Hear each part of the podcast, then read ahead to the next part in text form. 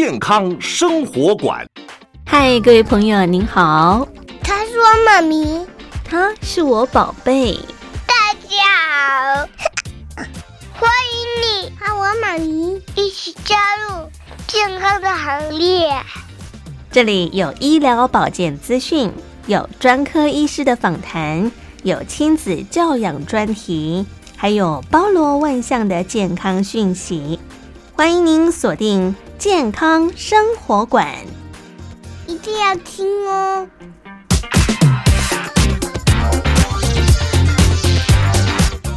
健康生活馆呵护您健康每一天，各位亲爱的朋友，您好，我是佑佳，非常欢迎您收听今天的节目。我们健康生活馆除了在汉声广播电台的平台播出之外呢，同时呢也在各大 Podcast 的平台当中已经上架喽。非常欢迎各位亲爱的朋友就与新知。如果您喜欢透过手机、透过电脑来收听我们的节目的话呢，您一样呢也可以在 Podcast 的平台当中搜寻到我们健康生活馆节目。同时呢也非常欢迎亲爱的朋友可以下载并且按订阅收听哦。在这个节目当中呢，我们会邀请到三军总医院各大科系的主治大夫到节目里头分享健康的讯息，也希望能够让听众朋友天天掌握健康的资讯。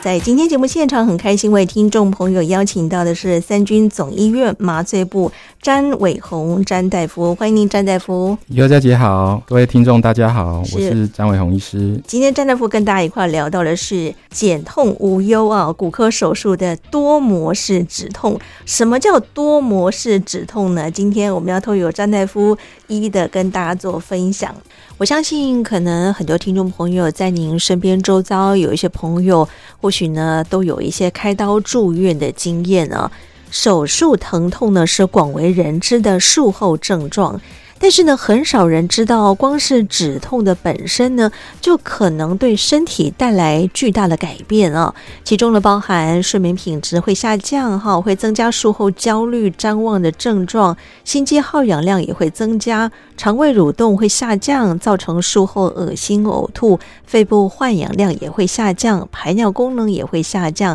可能呢，这个时候也会影响到肾功能的障碍，哈，免疫功能以及延长伤口的恢复时间。更可怕的是什么呢？术后的疼痛啊，有百分之十到百分之五十的病人可能会变成慢性术后疼痛，这疼痛维持时间呢，会长达半年。当然，我们说这个良好的术后止痛呢，可以为手术恢复带来许多的好处，包含可以减少住院天数，减少术后的并发症。加速术后的恢复，哈，减少术后慢性疼痛的发生，减少术后进食时间，增加术后肠胃的蠕动，减少术后恶心呕吐，下降术后的疼痛恢复的程度。因此呢，这些医学性的观念呢，都告诉我们说，医生必须尽力的处理每一次术后所造成的疼痛，以免呢这个疼痛产生并发症，哈，增加术后恢复的速度啊。当然，有些人呢，可能疼痛的感觉哈，感受力不同，有些可以忍受到七八分，有些呢却四五分都没有办法忍受，有些甚至是零容忍的疼痛哈，也诱发了像现在有很多所谓的无痛镜检呐哈，无痛的这些术前术后的检查等等。当然，像现在呢，因为科技的进步，哈，又研发出所谓多模式的止痛，哈，可以帮助病人在术前、术中、术后呢，达到一个比较舒缓的效果。而到底什么是多模式的止痛呢？今天我们要透过我们的詹大夫来告诉大家。嗯，好，多模式的止痛方式啊，那其实就相相对于以前的话，过去大概就只有。单一种方式的一个止痛药，它其实是使用大概两三种啊，甚至三四种以上的一个止痛方式，那来降低这个手术过程跟手术后呢，因为疼痛所引起的一些刺激啊，还有一些发炎反应等等的吼，那改善这个病人手术后照顾的品质，那也可以提早的恢复健康，然后出院。对，那因为过去的话，像止痛药物的话，可能就是。以口服啊，或是肌肉注射，或是静脉注射，那单一剂量的止痛药这样子。那因为这个剂量是固定的嘛，那可能他又怕说持续性短时间的给会有比较大的副作用，所以通常都需要间隔一段时间，嗯，可能大概比如说我们大概六到八个小时才能给一次。那这一段时间的话呢，就会有两个问题。第一个是说，一开始打的剂量比较大的时候呢，他可能打完过一段时间，他就会开始想头晕、想吐，类似类吗啡的止痛药啊，可能会有这一方面的副作用。那但是可能过了一两个小时之后呢，药物的这个尖峰的效果过去了，他又开始慢慢觉得止痛效果没这么强，所以开始慢慢。疼痛的感觉又慢慢的出来，但是因为怕副作用的关系，所以他必须要忍耐，忍到六个小时到，或是八个小时到，他才能再打一次这个一样剂量的这个止痛药。嗯、一方面，它的止痛效果可能不如预期啊；二方面，它可能副作用也会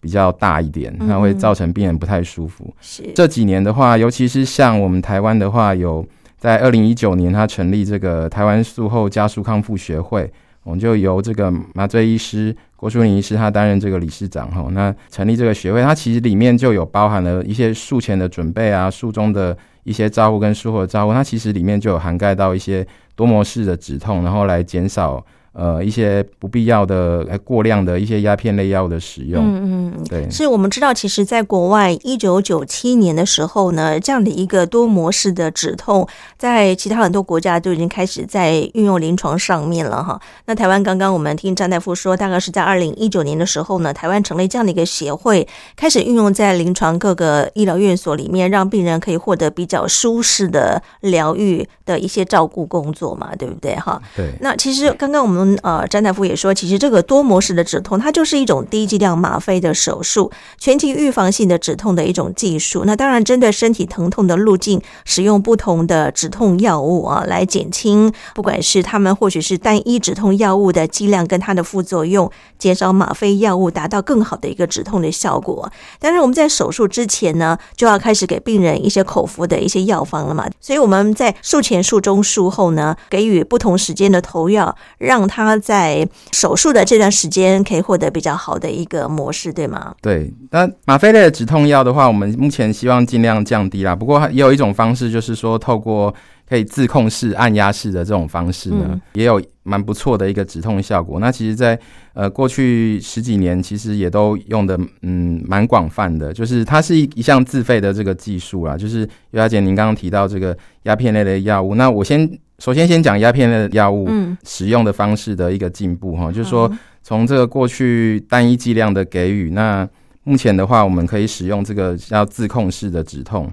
哦。那它的好处的话，就是说它呃固定的时间，它就可以从这个类吗啡的药物呢，把它装在这个机器里面，然后接到手上的这个点滴，固定的时间它就会有药物进去。那如果这个药物的剂量，病人他还是会觉得疼痛呢，我们手上会给他一个按钮。可以让他自己去按，那按按压了之后，就会有额外小剂量的药物会出来，嗯、那可以维持它一个有效、持续性的一个止痛的效果。是，张大夫，刚您提到这个自控式的止痛药，您刚刚说是透过点滴的方式啊，一段时间就会给他一些止痛药，让病人在术后啊减轻他的疼痛感啊。所以您所谓指的一段时间是指多久会给一次药呢？呃，我们大概会设定机器，大概会设定每个小时会有一个固定的剂量。每个小时。对，那如果是以从点滴进去药物的部分，我们大概设在五分钟的话，病人可以就可以自己按压一次。嗯，对，那五分钟就可以按一次哦。那会不会有就是说剂量超过的问题呢？对，所以我们大概都会设定上限，就是说假设他嗯不是很熟悉怎么去按压的话，那我们会设定一个上限，就是说让他不要超过这个安全的剂量。嗯，那。当然，我们每天也会有专门的医师跟护理师过去看他按压的状况，是不是需要做一些剂量的调整？因为有的人毕竟他还是对这个药物比较敏感。嗯，还有另外一种比较熟悉的就是从这个背后硬脊膜的这个方式给予，当然它药物的成分会不太一样，就是我们熟悉的减痛分娩的这种。给予的方式就是从脊椎注射相关的止痛药方进去，从脊椎的外面这个硬脊膜的这个部位。是，我想每个人对于疼痛的忍受度不一样哈。有些人他觉得，哎，我可以忍受五分；有些人可能连三分他都没有办法忍受，所以他可能就是长时间一直不断的在按压哈。所以你们会设一个上限哈，最高一个小时只能够按压多少次啊？这个剂量才不会超过嘛？没错，没错。OK，好，那当然，刚刚我们所提到的第一种呢，就就是健保给付的止痛药方哈，限定大概六个小时会使用一次，因为使用间隔时间长，而且药物剂量固定哦，在我们的协议当中的药物浓度落差非常非常的大哦，所以病人大半部分都会有一些副作用啊，持续会有疼痛的感觉。那第二种呢，就是刚刚我们的詹大夫所提到的自控式的止痛药哈，这个其实对病人来讲就方便很多了，我只要觉得有一些痛感，我就会按压一下哈，就可以减轻他的一个疼痛感啊。那第三种呢，就是我们今天要跟大家讲到的，就是最新的多模组的止痛啊。最近这些年，其实国际呢也推出很多多模组的止痛的概念了哈。也就是说，告诉我们，像现在运用多模组的止痛机制跟药物，再加上手术前止痛药物的预防跟治疗，意思就是说，其实在我们手术的前、中、后呢，我们都可以有很好的一个预防或者是调配的一个机制，让病人在手术中或者是手术后呢，都可以获得比较好的缓解啊。那刚刚所提到多模组啊，就是说它有很多各式各样不同的运作方式，对不对？对，嗯，那你要不要跟我们来解说一下这样的一个呃运作方式是怎么样呢？以麻醉科医师的角度的话，我们给予病人的止痛大概就是在手术当中，那可能在麻醉后、手术前呢，我们可以给病人一个点滴注射的非鸦片类的止痛药物。过去我们大家都知道说吃那个普拿疼嘛，嗯，普拿疼的话就大概是口服的。那目前的话，我们是有针剂的这个药物可以给，那它可以达到一个降低这个发炎跟止痛的一个效果。那这个部分是需要自费一点费用啊。不过它的好处就是说，它没有像这个类吗啡的这个药物呢，它可能比较容易引起这个。头晕、恶心的副作用，它一方面也可以降低手术当中给予这个吗啡类药物的这个剂量。嗯，那相对来讲，病人术后恢复呢，就会诶、欸、比较舒服一点。他可能这个头晕、恶心、呕吐的这个副作用呢，可能就会比较降低。第二种的话，其实这个点滴类的止痛药也是蛮多种的。我们刚刚提到这个普拿疼的，它的一个同样学名药的一个针剂哈，那它是其中一种方式。那另外一种也是。呃，我们叫这个非类固醇类的发炎止痛药物，哦，叫做 NSAID 的。呃，它有目前有比较好的这个针剂呢，它可以专门作用在我们呃特定的一个叫 COX-2 的，就可以降低这个前列腺素的生成。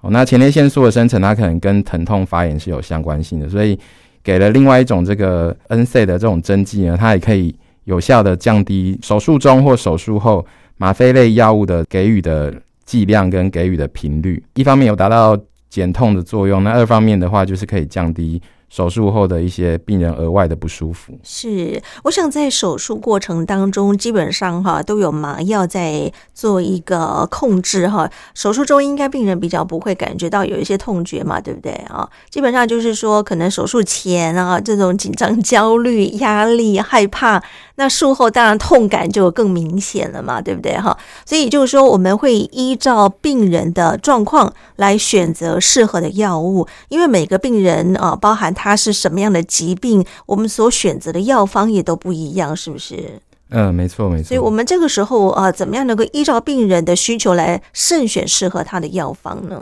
首先的话，我们可能会先注意到说他是不是疼痛已经有一段时间了，他本本身有没有在服用额外的一些止痛的药物？嗯，那或者说额外有吃一些安眠药啊，或是一些。情绪调控的一些药物，所以我们在术前就要跟病人沟通清楚。对对对，那这个时候他可能对于疼痛的这个反应比较敏感，或者说需要额外比较多的一个方式的一个止痛，甚至麻醉药的监测也是有必要的，麻醉这个深度的监测也是有必要。所以在手术前，我们可能如果有这一方面考量的话，我们会呃跟病人讨论说，他可以考虑在。装一个这个麻醉深度的监测装置啊，甚至我们现在有比较好的就是疼痛的一个监测仪的装置，这可以在手术当中去做一个比较客观有效的一个监测。那当这个病人假设说他在手术当中呢，他有额外的一些疼痛的这个讯号或是反应出现的时候呢，我们就可以在手术当中给予适当的这个止痛，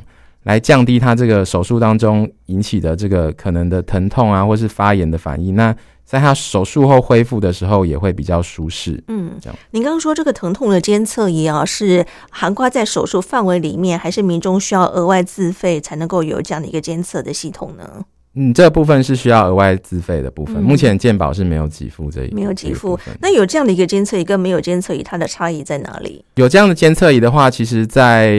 我们麻醉医师的话，其实大部分都还蛮有经验的啦。嗯、所以，我们过去的话，就是可以针对病人他在手术当中，假设说我的心跳啊、血压的变化，诶，忽然间有比较高的这个变化的时候呢，比如说血压升高或心跳比较加快的时候，这时候麻醉医师呢跟护理师呢，他就会知道说，诶，可能会需要额外的去增加这个。止痛药的剂量，或是麻醉药的深深度。不过现在我们比较客观上来讲呢，我们会把这个病人在麻醉当中镇静的状态呢，跟疼痛的状态呢，我们可以把它分开来做监测。是是哦，因为很多情况下都有可能会影响到血压或是心跳的变化。那我们必须要借由更客观的方式，比如说我们单独去监控他目前，诶，是不是麻醉的深度，就是我们口语讲睡着的这个深度哈，是不是是不是足够的？嗯哦，假设说他睡着的深度不太够，他也有可能会有这些心跳快、血压高的这些反应。那第二方面，我们可以用刚刚我们提到的这个止痛监控的这个仪器呢，去监测他目前对这个疼痛的刺激，它是不是止痛的这个作用已经足够了。假设可能不是很够的情况下，我们可以在辅助给额外的这个止痛药，是是，所以我们麻醉科的医生就很重要了哈。其实就要靠你们专业的判断啊，看看我今天麻醉药要给多少，好，病人才能够在最佳的范围之内，让医生在进行手术的过程当中，能够在最好的一个舒眠的状态哈，让医生能够好好的帮病人做一些手术的过程。所以刚刚所提到的这个疼痛的监测仪是要给我们的麻醉科医生监控，还是要给开刀手术的医生？生来做监控呢？呃，其实麻醉医师他比较像是一个手术过程当中一个风险的管理师啊。外科的医师他其实会专注在这个手术的这个部分，嗯嗯。那麻醉医师的话就帮他就协助这个外科医师去监控到病人生命其他额外整体的一个状况，我们帮他照顾好。是哦，那所以这个监控的部分是由麻醉医师跟我们护理师一同来做这个监控跟。评估什么时候需要额外的做给药，或是提醒外科医师这样。嗯，可是我们像呃一个麻醉科医生一台刀进来，可能是需要一些时间嘛，看这个手术的简单或者是说复杂度而定哈。但一个麻醉科医生可能同时要看好几台刀，这样的一个过程当中，能够真正的帮病人做一个生命监控，或者是说有一些什么样的状况可以及时做掌握吗？呃，虽然麻醉医师可能有一个人可能会需要照顾到可能两三位病病人哈，那但是每一个房间里面其实都有共同有麻醉护理师来做一个共同的照顾。嗯嗯。哦，那其实，在麻醉的过程当中，大部分都是一个呃，我们在帮病人做完麻醉，所谓的诱导，麻醉诱导，让他进入到麻醉的这个状态。哦，一在一开始的这个过程当中，其实是难度比较高的，所以。都会由呃我们麻醉医师啊跟护理师一起共同完成。那到中间比较稳定的时候呢，其实我们就会跟这个护理师一起来照顾他。那随时有状况的话，也会。有额外的医师来做帮忙跟处理，是是好，这是很重要的哈，因为我觉得麻醉科医师其实也占一个手术过程当中一个举足轻重的一个角色啊。所以，我们刚刚所提到的，如果说病人想要去了解自己这样的一个手术过程当中麻醉到底这样的一个疼痛感哈，透由这样的一个疼痛监测仪，我们大概就可以让我们的麻醉科医生很清楚的知道，哎，这样的药方对你是够还是不够哈？这样的一个药方是不是要增增减？眼检透过这样的一个仪器就可以来做一些的了解。当然，我们依照每个病人的状况选择适合的药方之后呢，术前啊，刚刚我们张大夫说就要开始给予口服的止痛药。麻醉方法呢，可以合并我们的神经阻断跟全身麻醉，或者是区域的麻醉的方式，让整个手术的伤口呢造成疼痛之前呢，我们就先让它做一个预防性的止痛哈。在术中，在术后呢，继续给予口服的或者是静脉的止痛药。那我们在这个过程当中呢，也可以追踪，哎，这个止痛效果到底对这个病人好不好啊？再考虑说，哎，是不是有需要再提高药物的剂量，再执行一次神经阻断或其他的止痛的介入手术哈，所以在这个部分呢，我们手术之前呢，可以用止痛的药物来预防疼痛的发生，并且呢，在止痛的过程当中，持续的来阻断这样的一个疼痛感。那手术运用自控式的这个 PCA 啊，搭配这个特调的药方，就可以让病人啊，透由自控的药方剂量来自己来选择一个最佳的止痛方式啊。好，那刚刚所提到的这个多模组的这种止痛的方方式呢，其实我们可以跟病人做一些的沟通。当然病人也要让医生了解自己服药的状况，有没有正在服用什么止痛药啦，身体的健康状况是怎么样啦。因为我们说啊，我们在手术在打麻药的过程当中哈，其实对很多病人来讲，他们就很担心啊，因为特别是做全身性的麻醉之后呢，好像就是进到一个鬼门关一样，他们就很担心。当然，像现在很多的医疗技术。包含我们现在的这个麻醉手术呢，也不断的在提升了，所以民众在这方面应该就可以放心的。不过，如果是说有一些，比方说心脏疾病了，我们在打麻药的时候呢，其实要特别留心跟注意，对不对？嗯、对。像尤尤小姐，您刚刚提到说有心脏方面问题的病人要做。做这个麻醉的方面，哈，那其实有心脏问题的病人，一方面他的这个对手术的刺激啊，或是对麻药的这个敏感度可能会比较大一点。那二方面的话，如果假设有一些心血管方面的病史，他可能呃会吃一些抗凝血，就是我们讲抗血小板的一个药物，哦，那来达到就是血管比较不容易阻塞的作用嘛。这样的情况下，我们在麻醉的时候，可能有一些像是这种。呃，我们俗称叫半身麻醉，就是脊髓麻醉。我们在背后打针的这种中枢神经的这种阻断术呢，我们可能就比较不建议去使用哈，因为二方面也是要看他抽血的一个报告啦。那这时候的话，可能就会考虑使用全身麻醉。嗯，对。假设说他今天病人是做一个下肢的，就是比如说大腿的骨折啊的一个手术，那。大部分情况下来讲呢，它是因为是下半身的手术，那我们可以考虑使用这个半身麻醉。对，嗯、那如果说有刚刚您提到的这些状况，比如说心脏的功能比较不好啊，或是有一些严重的瓣膜的问题啊，或者是说他平常有在吃这个抗血小板的药物，哦，这些情况下可能都不太适合去做半身麻醉。是这种情况下，我们可能就要。改成用全身麻醉的方式，嗯，那当然全身麻醉的方式，我们要让它达到有这个镇静啊、睡觉，然后跟接受这个疼痛的刺激，不会引起疼痛。我们药物的剂量可能会还是需要稍微比较多一点。那在这样的病人，可能他的忍受度会对这个麻药的敏感度如果比较强的话，他可有可能手术当中心跳血压的变化会比较大。嗯，那这时候我们如果说搭配这个。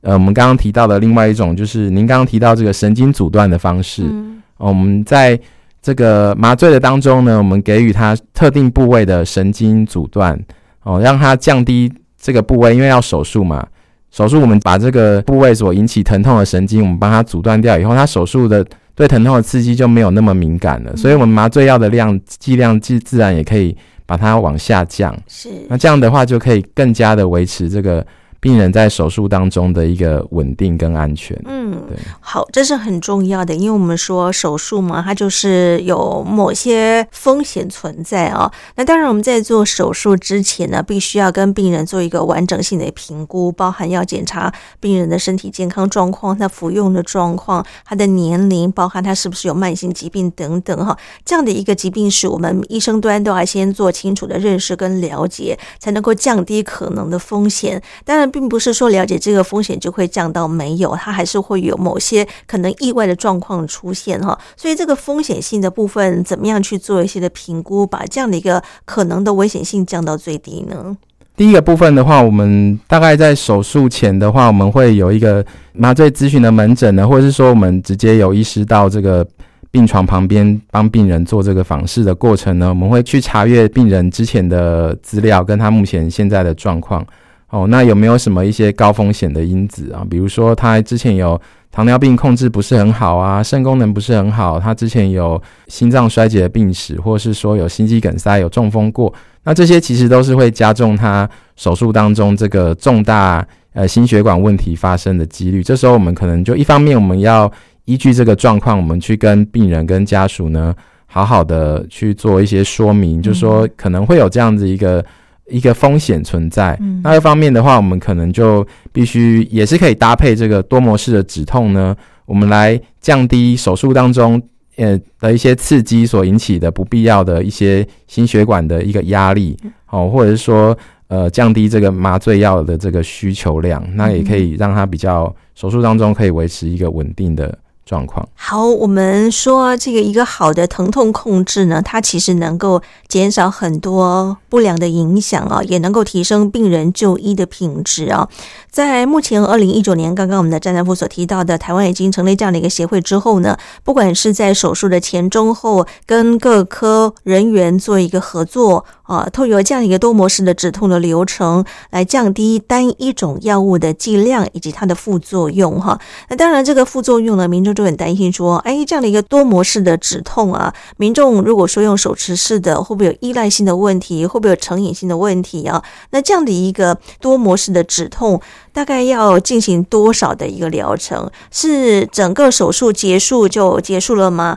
还是术后要维持多久时间？这个部分您可以再跟我们做个说明吗？嗯，好的。大部分的手术一般来讲，手术后的两三天呢，这个疼痛的强度是会比较强的。嗯。那我们通常会希望在这一段比较强的时间呢，能够降低它的疼痛的感觉啊。那所以搭配这个刚刚您提到这个按压式的自控式的止痛，一般我们就会让病人呢，他去使用大概可以两天到三天的这个时间。嗯。那让他度过了这一段比较痛的这个。时间之后呢，他的伤口慢慢的恢复了，那疼痛的这个感觉呢，也慢慢的会降低。之后呢，我们就可以改用固定时间的点滴的止痛药，或者是说口服的搭配这个口服的止痛药，那就可以达到一样的这个效果。嗯，所以大部分我们这种止痛药都是短时间内的使用，所以不太需要担心有这种成瘾的问题。是。那当然，您刚刚提到还有就是说，它到底可以维持大概多久的时间？其实。过去的话，我们国防医学院吴耀普教授他有有研发这个，他也是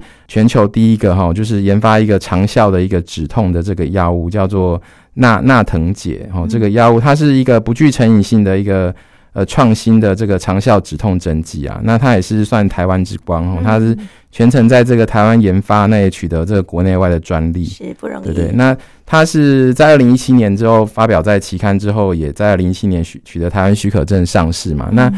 在我们医院的话，大概有一些手术的话，会如果说病人有使用的话呢，我们有我们或是说有外科的医师呢，他会在手术前呢，那帮病人做这个打这个针剂。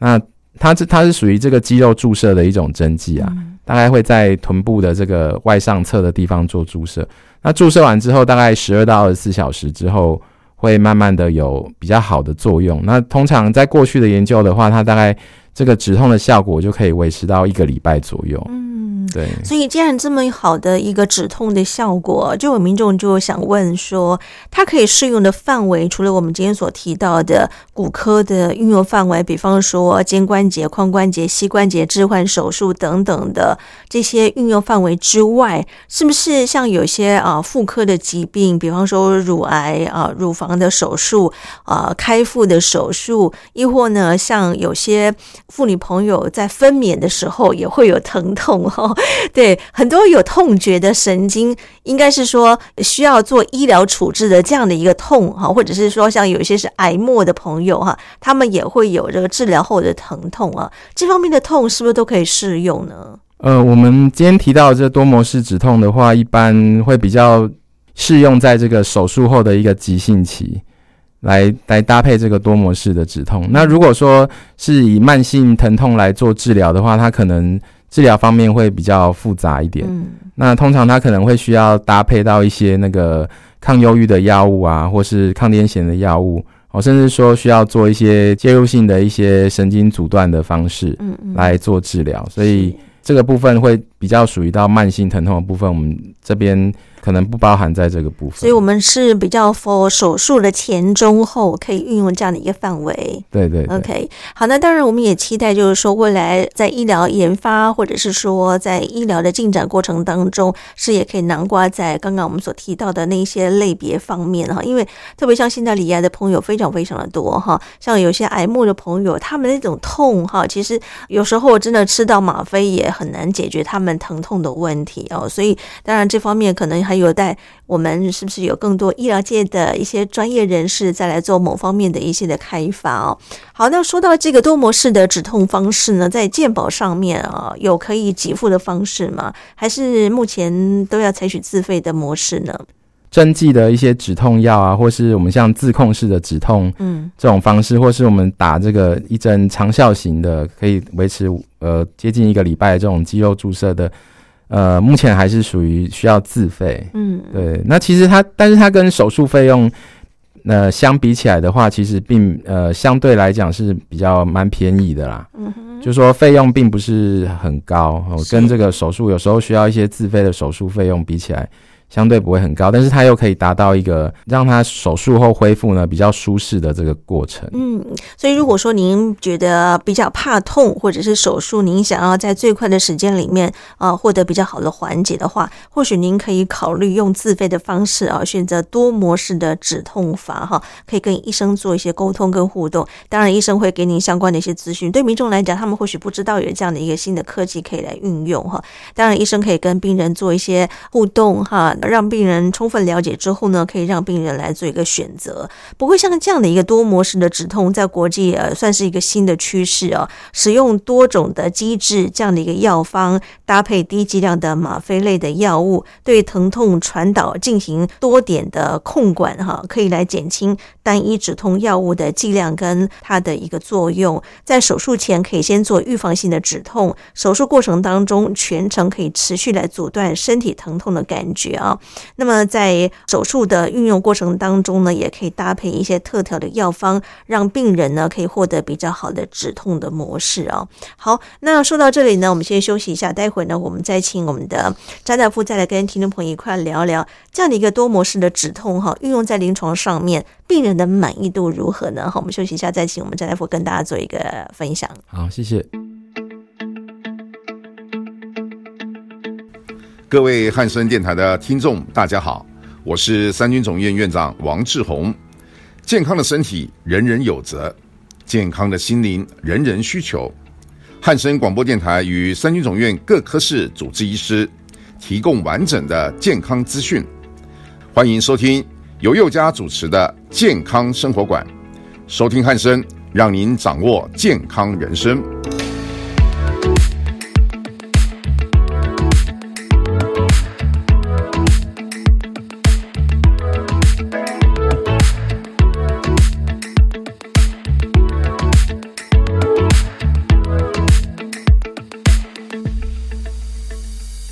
好，非常欢迎各位亲爱的朋友回到我们的节目现场。今天呢，为听众朋友邀请到的是我们三军总医院麻醉部张伟红詹大夫，跟大家聊到的是减痛无忧哈骨科手术的多模式的止痛。当然，除了骨科的运用范围之外呢，在像现在的不管是任何一个开刀的方式，应该都可以适用了吧，詹大夫？对，现在大部分的手术是可以使用这种多模式的止痛。嗯、是，那从二零一九年我们的学会成立到现在啊，在临床上面运用的情况怎么样？民众的反应如何呢？呃，目前有使用多模式止痛的话，大部分病人在手术后的恢复呢，都会满意度是比较高的哈。呃，住院的天数也可以缩短，也可以提早出院。那有一些手术呢，比如说像骨科手术啊，它可能会需要。呃，让病人早一点活动，早一点去活动，避免说这个开完刀的关节比呃，比如说有些粘连啊，或是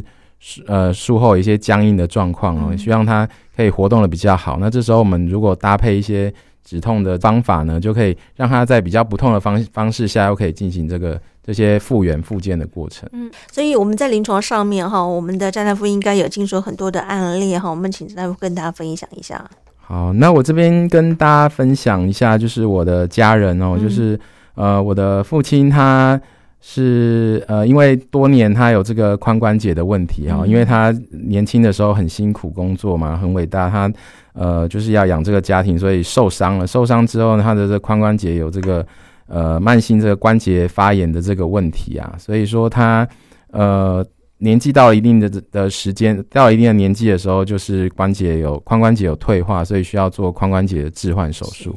对，那因为他在呃手术之前呢，他又有这个心血管方面的问题，因为他心脏有呃放一些这个有放这个支架，所以有吃这个抗血小板跟抗凝血的这个药物。所以因为是做这个髋关节的手术嘛，那一般传统上来讲，我们会考虑优先考虑以这个。半身麻醉为主，但是以我父亲的这个状况的话，他可能就不太适合做半身麻醉。嗯，那加上他这个髋关节手术呢，因为我们呃做的这髋关节手术是做这个正位的髋关节手术，它所需要的这个技术难度比较高，时间比较长，所以会建议使用全身麻醉。嗯，那这种情况下，我一方面我是担心说他这个全身麻醉下，他可能呃需要的剂量如果比较高的时候呢，他对这个心跳血压的影响可能比较大一点。那二方面的话，我也是。呃，担心说它这个止痛的效果，如果说嗯不是很好的话，它可能又会再加重他这个心血管的这个负担。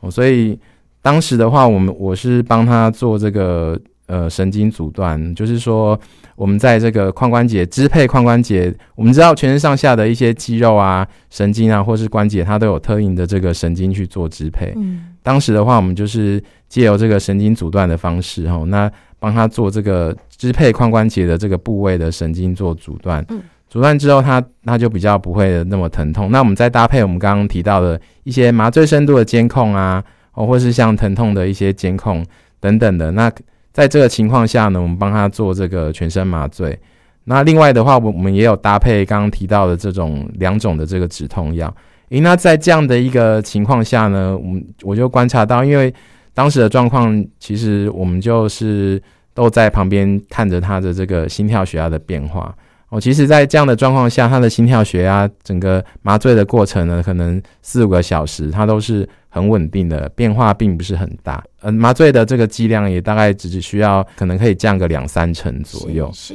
那手术后呢，其实我们自己帮他做这个神经阻断，哈，其实也很怕说他这个醒过来的时候，他还是。呃，止痛的效果不如预期，这样子，嗯、所以我们帮他把这个全身麻醉，因为需要嘴巴需要插一个管子嘛，那我们等他恢复之后，我们把他管子拔掉，我们问他会不会疼痛，其实他是当下就表示他没有感觉，就是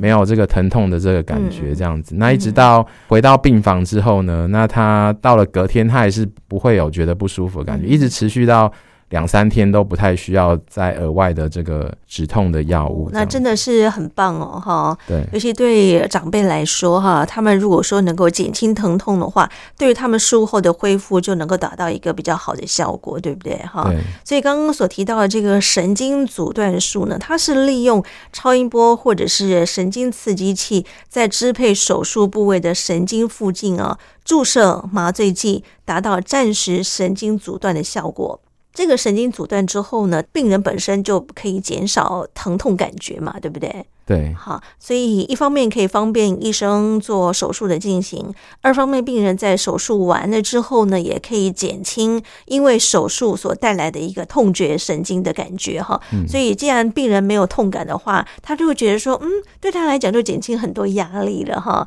那压力减轻之后呢，自然他就能够比较好的恢复他原来可能对于手术过程当中所造成的一些创伤哈。我觉得他的心理接受度会比较高一点点。哎，是的，是的。好，这是一个很。成功的案例哦，吼。呃，另外来讲的话，在我们医院的话，大部分的话，像一些肩关节啊，或是呃膝关节，或是的手术那，也有可能会考虑使用到这个神经阻断。嗯，那以肩关节的手术来讲的话，我们做这个神经阻断的话，一般在手术过程当中，因为肩关节的手术呢，呃，手术的医师通常因为视野需要比较清楚，所以他们希望说。这个血压哈，血压的这个尽量不要让它太高，因为太高的话可能会有一点比较容易出血。出血的话，那个关节镜呢，手术视野就比较模糊一点。那这样的话可能会稍微影响到手术啊。诶，透过我们过去的这个观察呢，或是这个治疗，发现说我们。有做这个神经阻断的病人呢，其实手术当中的血压，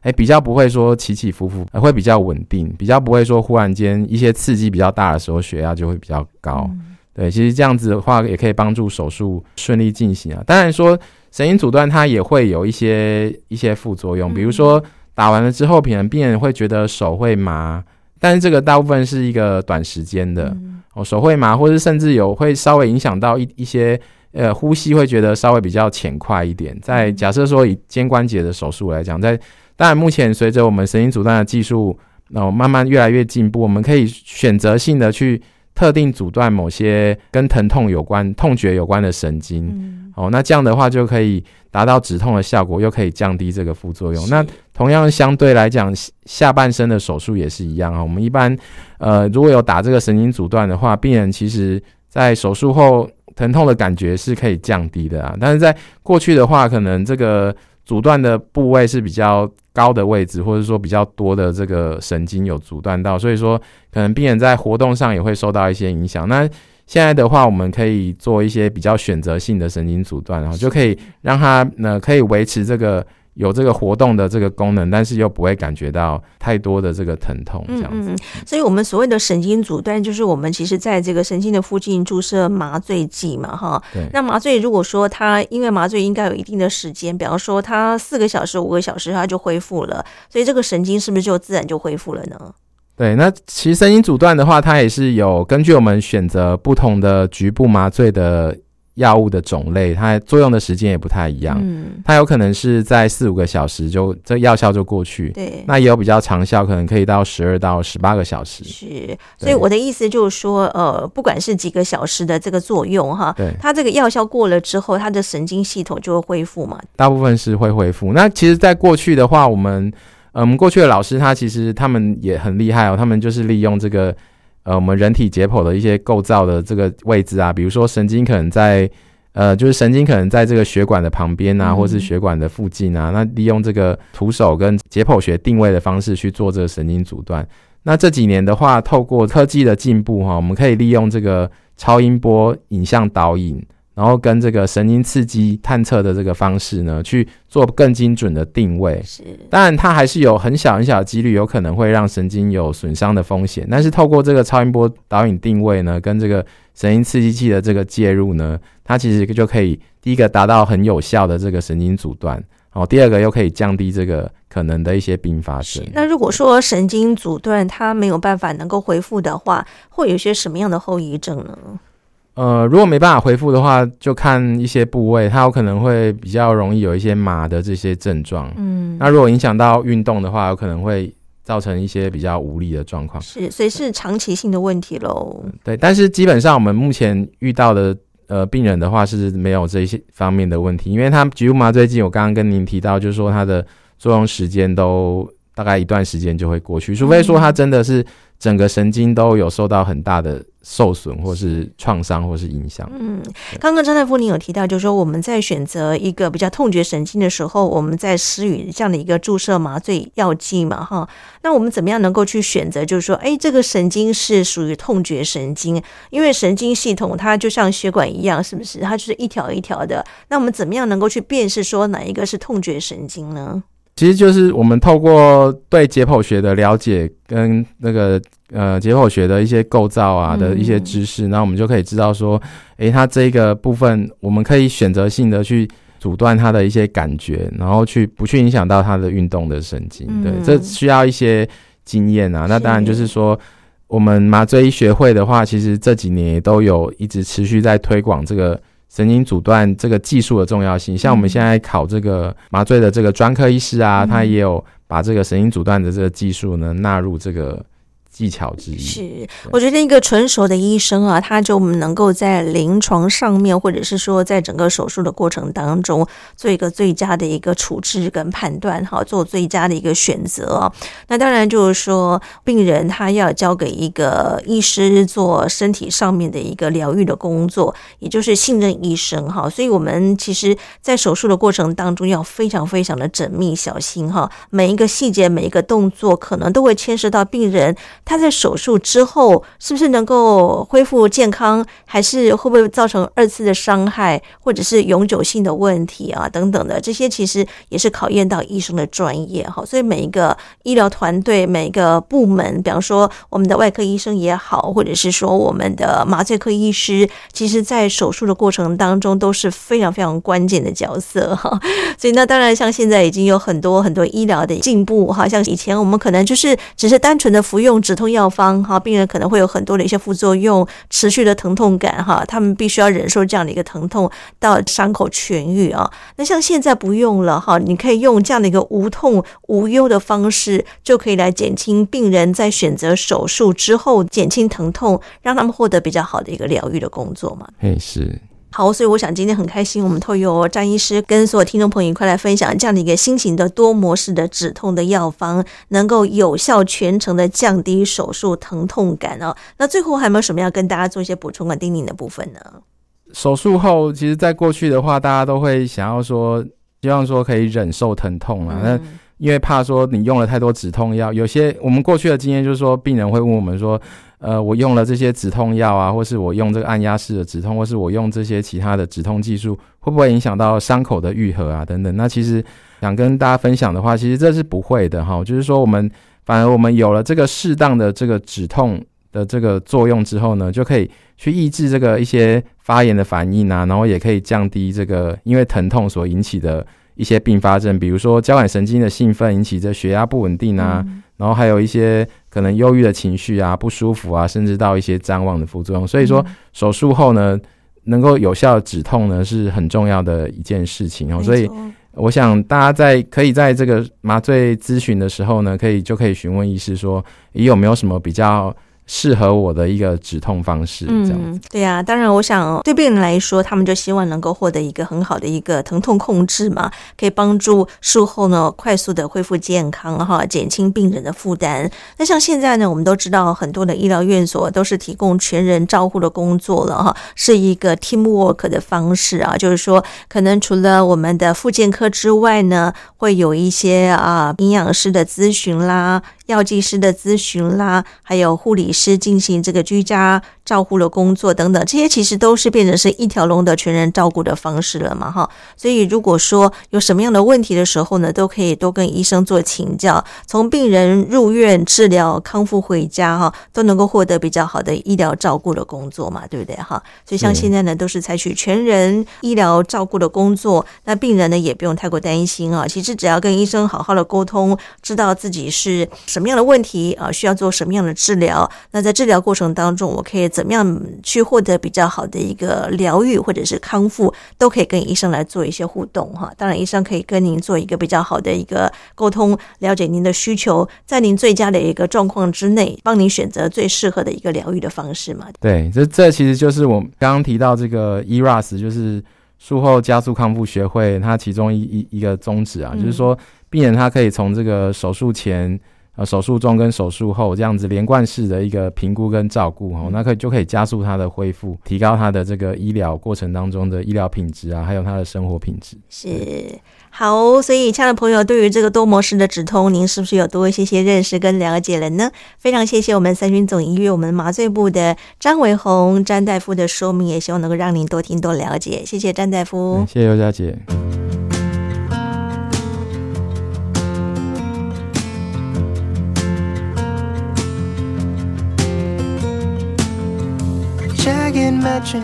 好，我是佑佳。很快的，我们今天节目进行到这里，要跟听众朋友说再会喽。如果说您喜欢我们的节目，非常欢迎您在 Podcast 的平台当中下载订阅我们的健康生活馆，也希望能够把这样的一个讯息、这样的一个节目呢，分享给您身边周遭的好朋友们呢。佑佳在这里祝福每一位收音机旁的听众朋友平安健康。我们下次见，拜拜。